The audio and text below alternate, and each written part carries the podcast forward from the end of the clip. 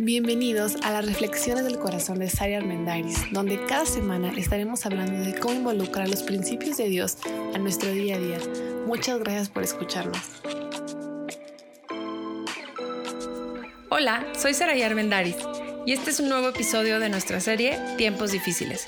Hoy vamos a hablar acerca del el miedo. Todas las emociones no son ni buenas ni malas, todas son válidas. El miedo, el amor, la angustia, la ira, Todas las emociones suceden porque las necesitamos para sobrevivir y para ser parte de lo que el sistema de alerta que tiene nuestro cuerpo al ambiente. Específicamente el temor es fundamental para sobrevivir. En realidad el temor más que un tema emocional es un tema de sobrevivencia, porque gracias a que sentimos temor, hacemos o dejamos de hacer cosas, prevenimos, tomamos ciertas decisiones, cambiamos el rumbo de lo que pasa, actuamos de cierta manera. Es gracias al temor que el ser humano ha sobrevivido a lo largo de los años. Entonces, echarle la culpa a las emociones está súper mal, porque las emociones no son malas, tampoco son buenas, solamente es una reacción de nuestro cerebro a lo que está pasando alrededor. El problema no es la emoción en sí, el problema es lo que hacemos con la emoción o cómo la llevamos y la digerimos y la procesamos en nuestro cuerpo, en nuestra mente, en nuestra alma. De hecho, el doctor Don Colbert, el escritor del libro Emociones que Matan, dice que hay evidencia científica de que el miedo puede causar y está asociado a enfermedades cardiovasculares como la hipertensión, enfermedades digestivas, problemas en la piel, en el acné, la psoriasis, este tipo de enfermedades no necesariamente tienen que ver con que tuviste miedo y un día amaneciste lleno de ronchas. Sin embargo, muchas veces el miedo nos lleva a tomar decisiones y a tomar acciones y estilos de vida que no son favorables para nuestra salud. De repente por miedo nos excedemos en el consumo de ciertas cosas. Tienes un chorro de miedo y un chorro de angustia y nos echamos a cada rato una coquita bien fría para calmar los nervios o en cantidad de cosas y remedios que hacemos que desencadenan muchas veces problemas de salud bien complicados. Y es que el miedo empieza siendo una respuesta del cerebro hacia un instinto de supervivencia. Como les decía, es algo necesario, es algo importante, es algo natural. Sin embargo, el mal manejo del miedo es el verdadero problema. El estado de estrés o el exceso de estrés genera miedo. Entre más estrés tienes, más miedo generas. Y después del miedo pueden venir muchas otras emociones. Pueden ser miedos racionales o irracionales. O sea, todos los miedos tienen una razón de ser, aunque para el resto parezcan súper locos. Pueden ser miedo desde las hormigas, las cucarachas, las alturas, Em, una devaluación, enfermedades graves, miedo a que te asalten, miedo a morir, miedo a quedar paralizado. Hay muchos tipos de miedos. Todos son válidos, sean reales o sean irreales. Sin embargo, el que sean válidos o el validar la emoción no justifica que se conviertan en estados de ánimo y en estilos de vida. Todas las emociones, el amor, la felicidad, la ira, el miedo, son una respuesta del cerebro, como les decía, y duran segundos. De hecho, Daniel Goleman, en su libro de inteligencia emocional, hace una súper explicación científica muy detallada de cómo funciona la amígdala en nuestro cerebro y cómo procesa las emociones. Entonces, él te explica que toda la secuencia, desde que te sorprendes, la incertidumbre, la aprensión y el miedo, se resume en cuestión de un segundo. Dos segundos cuando mucho. O sea, todo el proceso que hace tu cerebro desde que tienes miedo a las hormigas y ves una hormiga y te sobresaltas hasta que te empiezan a sudar las manos, pues pasan uno, dos, tres segundos cuando mucho. ¿Y por qué será entonces que muchas veces sentimos que tenemos años viviendo apanicados por el miedo o años en estados de ira y de euforia y demasiado locos? Bueno, no es que la emoción dure tanto, es que en realidad le estamos dando mucha cabida y estamos progresando que esa emoción se convierta en un sentimiento, en un estado de ánimo y ya se vuelva un estilo de vida por completo. ¿Cómo fomentamos que ese sentimiento o esa emoción se alargue a través de nuestros pensamientos?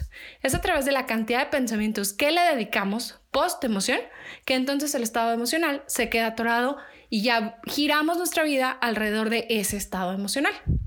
El miedo en realidad nos carcome, es como como un virusito que se va llenando, que te va infectando poco a poco y desencadena cadena de pensamientos muchísimo más complicadas. Yo reconozco que en todo este tiempo de encierro, de virus, no había sentido miedo en realidad, hasta el día de ayer. El día de ayer escuché una noticia que es probable, no lo sé, no estoy 100% segura, que haya un caso de COVID en un fraccionamiento cerca al mío. Y la noticia me bombardeó. La leí en muchos lugares, muchísima gente me la mandó. Y en ese momento en que empecé a leerlo, me empecé a sentir llena de miedo. Me di cuenta fui muy consciente del momento, estábamos terminando de comer, así que fui capaz de poderme quedar eh, callada, sentada, empecé a sentir como la emoción físicamente empezó a hacer como un pequeño estrago, es decir, la sentí en mi estómago, fue subiendo un poco hasta mi cabeza y entonces empezó a inundar mi mente, me empecé a sentir un poco más ansiosa, un poco eh, con más de calor. Y en el momento estaba con mis hijos y mi esposo, así que decidí como no darle la cabida que podía tomar Simplemente terminamos de recoger, em, decidí llevar a los niños a bañar, cambié totalmente el estímulo y después de bañar, mi esposo y yo comenzamos a hacer una oración al respecto, una oración especial y eso me llevó a una tranquilidad mucho más grande. Y corté el ciclo del temor. No significa que ya nunca voy a sentir temor y que se radicó de mi vida. Simplemente en ese momento esa estrategia me funcionó. Y es que leyendo varios autores acerca de qué recomiendan para contrarrestar el miedo, porque el miedo siempre va a existir. O sea, ahorita tenemos miedo tal vez a enfermarnos, tal vez a perder el trabajo, tal vez a una situación económica, política complicada. Tenemos miedo a muchas cosas específicas, pero antes de que esto pasara, el año pasado también tuviste miedo. El próximo año seguramente también tendrás miedo por otra situación. O sea, no se acaba cuando hay una cura para lo que estamos viviendo. El miedo siempre está. Pero ¿qué podemos hacer para contrarrestar el miedo? Necesitamos encontrar la raíz de lo que nos está generando ese estrés, la fuente del miedo. No puede ser toda la situación en general porque entonces es inalcanzable, pero sí lo puedes desglosar como yo hice ayer y pensar específicamente qué me da miedo. El día de ayer a mí me daba miedo pensar que podía quedar yo enferma o mi familia enfermarse. Entonces, una vez que identificas, ok, el miedo es enfermarme, muy bien. Razones por las cuales me puedo enfermar. Bueno, por algún descuido de limpieza, por no haber estado en casa, por haber tenido contacto con alguien que esté enfermo. Y empecé a desglosarlo y me di cuenta que yo he hecho lo que ha estado en mi mano por hacer. He sido muy eh, cuidadosa, cautelosa en los encuentros, en la limpieza, en no salir, en estar en casa. Todas las recomendaciones, todas las hemos hecho. Sin embargo, hay un punto en el cual por muchos em, pensamientos o ideas reales que, con las que quieras refutar tu miedo, llega un punto en que se te acaban y dices, pues sí, pero ¿y si sí me enfermó? ¿Y si sí quedó un centímetro sin limpiar perfectamente bien en mis zapatos y no está desinfectado el 100 y ahí se pegó el virus y ya nos contagiamos todos y nos morimos? Ese último eslabón en la cadena es la fe. El primer paso fue identificar el miedo. Después, refutarlo con qué estás haciendo, con hechos reales, con lo que contradice ese miedo. Pero cuando ya no hay un, argumento suficiente, la clave es la fe. Me llamó la atención que Don Golbet, en el mismo libro de Emociones que Matan, especifica en un punto que hay muchas estrategias para contrarrestar las emociones cuando se vuelven tóxicas. Sin embargo, la fe siempre va a ser la cura suprema para el miedo. De hecho, está comprobado que las personas que tienen fe, que desarrollan la fe, entonces son mucho más propensas a mejorar enfermedades o algún tipo de padecimiento físico, porque tienen algo extra a que aferrarse. La fe hoy es súper popular. Todos te dicen, creen en Dios, confía en Dios, ten fe, ten esperanza, todo va a pasar, vamos a estar mejor, el universo va a cambiar y nos va a hacernos sentir mejor. Sin embargo, la fe no es una emoción. La fe no es como el miedo, como el amor o como la tristeza. La fe no la sientes, la fe la decides. Puede haber momentos que te hagan sentir más fe o sentirte más esperanzado. Sin embargo, la fe es una decisión intencional que tomamos todos, todos los días. Es una decisión de creer en Dios, pero también de creerle a Dios. Porque creer en Dios, todo el mundo cree en Dios. Bueno, no todo el mundo, pero la gran mayoría de las personas creen en Dios. Creen en Dios, pero no creen en las instituciones, creen en Dios, pero no creen en el fanatismo y mil teorías. Sin embargo, la diferencia está en que creerle a Dios significa que crees lo que Dios dice, tienes fe en lo que Él dice y confías en que lo que Él dice se va a cumplir. Eso es creerle a Dios. Y esa es la mejor forma de contrarrestar cualquier tipo de miedo. Porque ese es el eslabón que le va a faltar al argumento meramente racional. Elegir creerle a Dios es algo que tienes que desarrollar todos los días. O sea, no es una vez y para siempre. No es como las escondidas de un, dos, tres por todos mis amigos. Yo tengo fe para toda mi familia y ya. No, no. Es algo que tenemos que decidir todos, desde los chiquitos hasta los grandes. Es algo que yo le tengo que enseñar a mis hijos, a que ellos mismos lo decidan. No se los puedo imponer, no los puedo obligar. Decidir creerle a Dios parte del principio de que quién de nosotros pidió nacer. ¿Quién dijo, ah, yo soy el esperma que quiere ir al mundo y cambiarlo y transformarlo? Nadie, todos llegamos aquí de manera fortuita, quién sabe por qué, ya estamos aquí. Alguien decidió por nosotros, alguien decidió darnos vida. Y además esa persona que decidió darnos vida nos ha protegido, nos ha cuidado y nos ha mantenido en este planeta Tierra. Entonces, ese es el factor de la fe es creer y decir, si Dios ya una vez me dio vida, ya me cuidó, y además de eso estoy segura que cada uno tendremos mil historias en las que Dios sí ha sido muy bueno, nos ha cuidado, nos ha protegido, nos ha librado muchas cosas, nos ha dado cosas que ni nos imaginábamos, ha puesto oportunidades extraordinarias.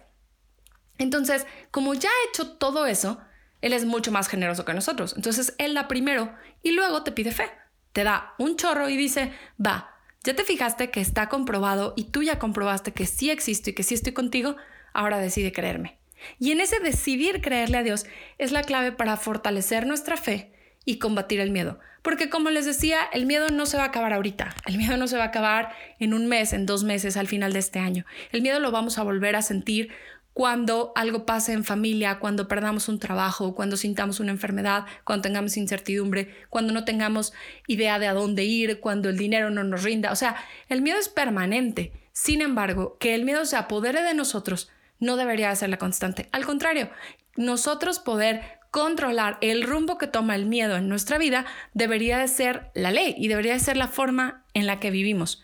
Recordemos que las emociones son segundos, quien determina que se queden instaladas somos nosotros mismos, no es la emoción en sí. La emoción no te controla, al contrario. Hace unos meses, varios meses, me encontraba manejando atrás de una ambulancia donde iba mi esposo accidentado. En la noche, en un día muy complicado, alguna vez escribí que fue el peor momento para que él tuviera un accidente, pero la verdad es que no hay ningún buen momento para que tu esposo tenga un accidente, ¿no? Entonces iba manejando atrás de la ambulancia rumbo al hospital totalmente incierto, no saber qué va a pasar, la persona en la que más amas en una situación bien complicada, él está vulnerable, tú estás vulnerable, todo estaba bastante sombrío. De hecho, creo que solo faltaba como que lloviera para que fuera terrible, ¿no? Y recuerdo que lo único que pasó por mi mente y decidí hacer todo el camino fue muy sencillo. De niña aprendí una canción que dice así, en el día que temo, en ti confío. Nada más. Es una canción súper sencilla, pero me llama la atención cómo la tengo tan bien guardada que en ese momento fue lo primero que vino a mi mente. Es más, una vez que vi que lo subieron a la camilla en la ambulancia, me subí eh, a la camioneta, la prendí y en ese momento vino a mi mente. En el día que temo, en, en ti confío, de Steve Green. Me acuerdo perfecto. Y todo el camino fue la única frase que repetí todo el camino. 20 minutos más o menos. Se me hicieron un poco más largos, pero más o menos 20 minutos. ¿A dónde voy con esto? Es una porción que viene en Salmos. Es literal el Salmo 56 del 3 al 4 y dice así, en el día que temo, yo en ti confío. En Dios alabaré su palabra, en Dios he confiado, no voy a temer. ¿Qué me puede hacer el hombre? Es todo lo que dice. Y hoy te invito a que te lo aprendas igual que yo, a que se vaya a tu inconsciente, se vaya a tu vena. Y no importa si es un temor a las hormigas, a las alturas, a quedarte solo, a estar enfermo, a contagiarte, a no sobresalir, a no lograr el éxito que quieres, a fracasar. No importa el miedo que sea. En el día que yo temo, Saraí, ese día decido confiar en Dios. Las palabras de Jesús son súper claras en uno de los evangelios. En el evangelio según San Juan dice, no dejen que el corazón se les llene de angustia, confíen en Dios y confíen en mí. Está diciendo Jesús en ese momento a sus discípulos y a la gente que lo escuchaba, pero Jesús resume todas las teorías de Daniel Goleman, de Don Colbert, de todo el mundo de una manera súper sencilla. No dejen que el corazón se les llene de angustia. Es decir, la angustia, el temor va a pasar, porque es normal, porque así fuimos creados, porque es parte de nuestra naturaleza. El problema está en que si tú y yo dejamos que eso se nos llene por completo y el que el corazón se desborde de angustia, ese es el verdadero problema. ¿Cómo refuto eso? Cambio mi forma de pensar, empiezo a desarrollar pensamientos mucho más realistas donde me contradigo y, y poco a poco voy desglosando mi miedo. En el día que temo, en Dios confío. Y confío porque no dejo que el corazón se me llene de angustia. Al contrario, mejor lo empiezo a llenar de fe y decido no nada más creer en Dios, sino decido creerle a Dios. Recordemos que todas las emociones son válidas. Ayer veía en Instagram una persona que subía una foto de su hija y ponía unos 10 emoticons de diferentes, ¿no? Feliz, llorando, triste, enojado, explotando, con sueño, con café. Y decía, en un solo día vivo todas estas emociones. En la vida normal todos somos así. Sería muy retador para nuestro cuerpo que una emoción de rabia durara de verdad dos horas. O sea, pobre cerebro, explota. Sin embargo, vamos teniendo, ¿no? Rabia y luego enojo y luego amor y luego tranquilidad y luego tristeza. Y cada quien decide a cuál emoción le da más cabida en el cuerpo y cómo permite que esa emoción se establezca en la mente, en el corazón y en la vida. Son necesarias porque son parte de la vida. Sin embargo, nosotros decidimos si se vuelven el rumbo de nuestra vida y si se vuelven el timón con el cual agarramos dirección o simplemente si las manejamos, las administramos y las llevamos para un mejor cauce. No dejes que tres segundos de miedo cautiven tu vida completa. No dejes que tres segundos de incertidumbre determinen qué vas a pensar el resto del día. Al contrario, ahórrate ese exceso de estrés, comprímelo, desglósalo y empieza a decir, ok, es esto, voy a seguir estos pasos, esta es la realidad, esto es lo que puedo hacer, esto es lo que no puedo hacer, sobre esto sí tengo control, sobre esto no tengo control. Esto decido creer, esto decido no creerlo, de estas personas decido alejarme o en estas personas decido refugiarme. Y al final, la parte más importante, la fe es la cura suprema para el miedo. Desarrolla tu fe. Decide creer, decide creer, alimenta tu fe y entonces no te llenes el corazón de angustia y no llenes tu corazón de tristeza. Al contrario, llénalo de fe. Espero que lo que hemos platicado el día de hoy pueda llenar tu corazón de esperanza y te sientas como un poco más apapachado y, veas en esto una luz para mejorar nuestro ambiente en estas semanas. Si te gustó lo que estamos hablando, puedes tener más contenido, puedes seguirnos en arroba identidad SLP. Estamos en casi todas las redes sociales, estamos en Facebook, Instagram, Twitter, YouTube, en Spotify. Puedes suscribirte a nuestro canal para que te lleguen nuestras notificaciones. Cada viernes tenemos un episodio nuevo para ti y para poder platicar acerca de los tiempos difíciles. Y además, si te gusta lo que estamos escuchando y crees que puede ayudarle a alguien, compártelo y platícales a los demás acerca de nuestro podcast y que juntos podamos generar un ambiente y una atmósfera mucho más esperanzadora y llena de fe. Que tengas un muy buen día.